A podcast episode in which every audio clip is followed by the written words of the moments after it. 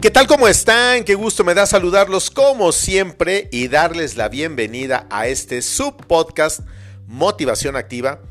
Yo soy Gustavo Goñi y el día de hoy quiero que hagamos una reflexión acerca de si es verdad que del odio al amor solamente hay un paso, o viceversa, del amor al odio. La verdad es que esta es una frase que se repite con mucha frecuencia, pero que en la vida real quizás no sea tan sencillo el poder procesarla o digerirla. Yo te pregunto a ti en este momento que ahora me escuchas, en tu caso particular, ¿has podido amar a alguien que odiabas? ¿O te has enamorado de alguien que odiabas? ¿O ahora odias a alguien que amabas? Suena complicado, porque nuestra mente y nuestro cerebro está interconectada a través de una especie de circuitos que son los que activan o el amor o el odio.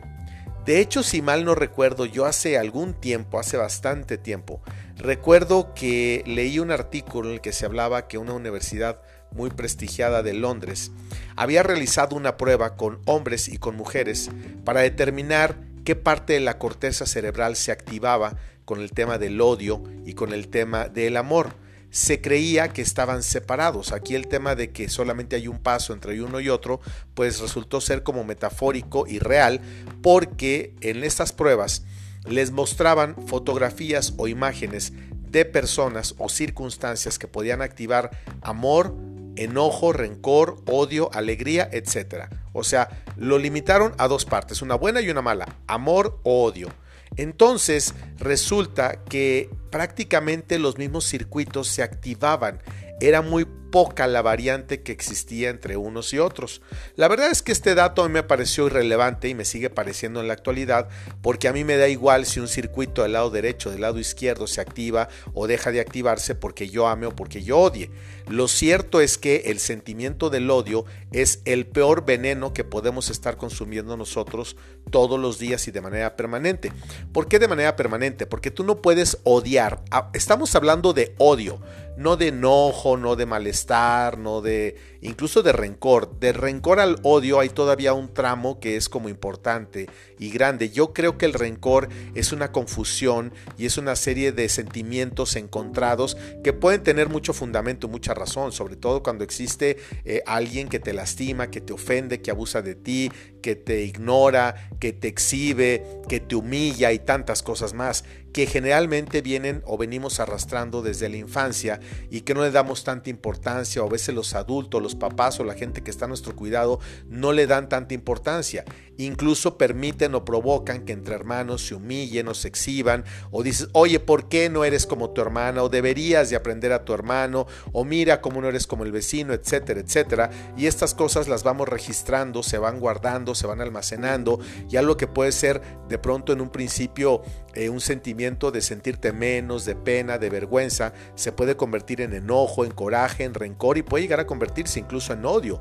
El odio puede llevarnos a cometer inclusive actos eh, que nunca hubiéramos imaginado que pudiéramos cometer, que pueden estar fundamentados en la violencia, en tomar una pistola, un cuchillo, qué sé yo. Nada más de mencionarlo me dan como muchas ansias porque uno diría, no, yo no, yo no, yo no sería capaz de hacer eso.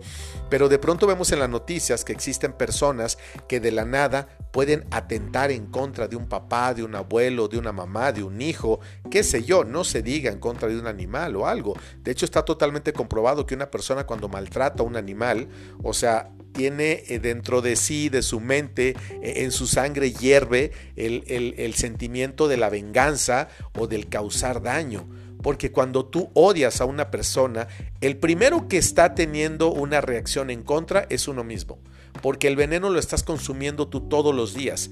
Quizá la otra persona ni siquiera sabe que lo odias o no sabe en qué nivel lo puedes odiar, porque, insisto, no es lo mismo un malestar de molestia que un odio, ¿no? es que odio a tal persona, son palabras muy fuertes que además yo estoy convencido que todo lo que nosotros le estamos generando al universo, el universo nos lo va a regresar en algún momento. Entonces, si nosotros hacemos un esfuerzo por amar, el universo te va a regresar amor. Y si nosotros estamos experimentando el sentimiento del rencor y del odio, pues el universo nos va a regresar, porque el universo no interpreta, solamente recibe y regresa. No dice, ah, es que yo creo que Gustavo, ah, es que yo creo que fulanito, fulanita está tratando o está confundido o está pensando. Esta es una acción de manera inmediata. Tú das un golpe, se oye un, sonido. Yo aviento un vaso, se va a caer al, piso. Entonces son actividades o son... Eh, acciones que tienen un retorno a veces inmediato y a veces un poco más prolongado. Lo cierto es que una persona que va almacenando odio en su corazón igual lo está haciendo crecer en su cuerpo, en sus organismos y en su salud. Y aunque no se crea, aunque se ignore y se diga que son mentiras y que no sé cuántas cosas más, es una realidad que algún día te va a alcanzar. Ahora, ¿cómo podemos pasar nosotros del odio al amor? Tampoco se trata de que, como yo lo digo siempre, nos agarremos a besos con una persona que nos ha afectado tanto. Si se puede y si se logra, qué bueno. Solamente hay una fórmula. Para poder pasar del odio al amor es el perdón. Es la mejor medicina.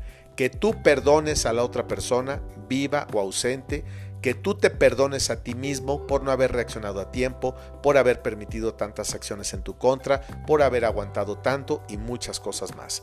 Cuando tú perdonas y te perdonas es el primer paso, el fundamental y el más importante para que todo ese rencor se transforme, si no en amor, al menos en algo que no te esté causando daño. Existen muchas historias de personas que se caían muy mal y de pronto se convierten en grandes amigos, aunque se llega a decir que son amistades que son muy frágiles, porque cuando hubo un antecedente o un inicio en contra de lo, de lo bueno o de lo afectivo, cualquier cosa lo puede llegar a romper. A mí en el caso particular me ha sucedido que personas que yo no toleraba o no me caían, de pronto se llegan a convertir en excelentes amigos, pero pasa algo en el camino o en el trayecto que rompe de manera inmediata con esa amistad y no logró consolidarse en algo tan sólido.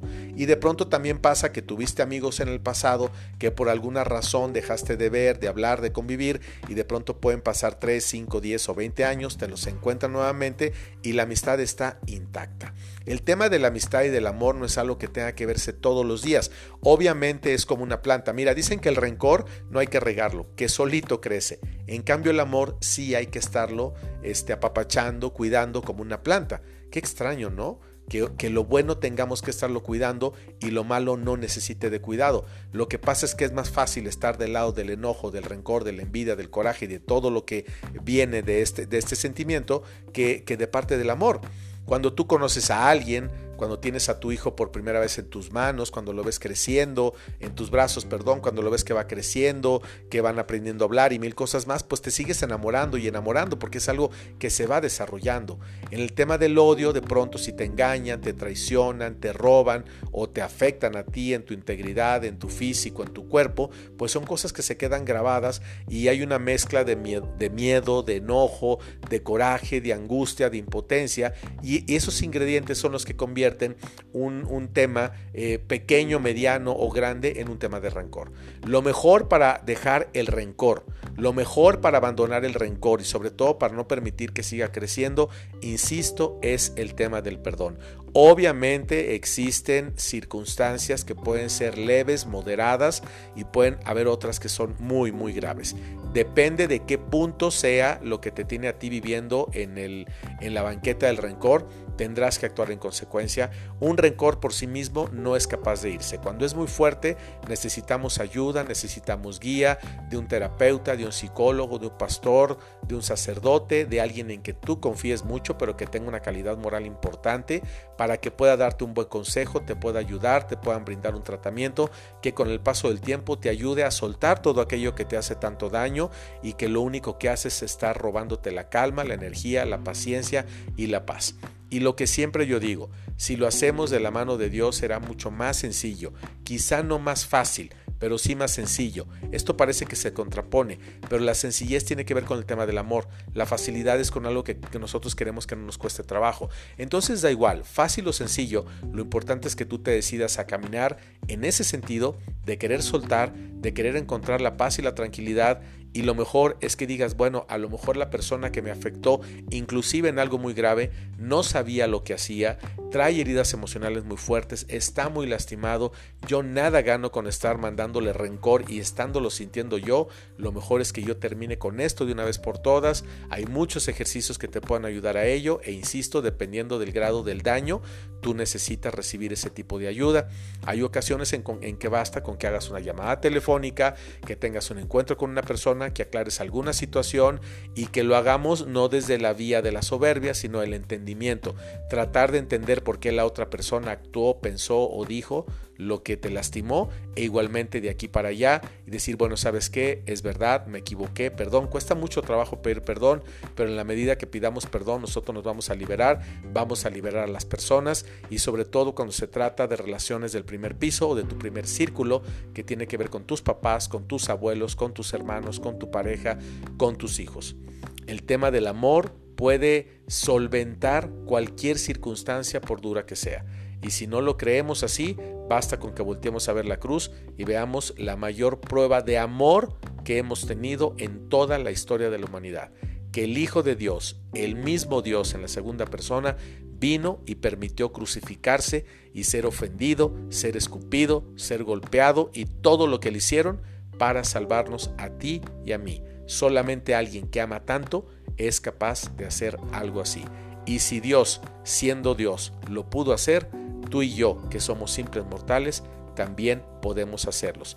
Lo que vamos a ganar nosotros es encontrar la paz y la tranquilidad. El rencor es un veneno que mata día a día hora tras hora, minuto tras minuto y segundo tras segundo. Y el amor lo que hace es compensar, es empatizar y es hacernos sentir bien, tranquilos, contentos y en paz. Paz y bien para todos ustedes siempre.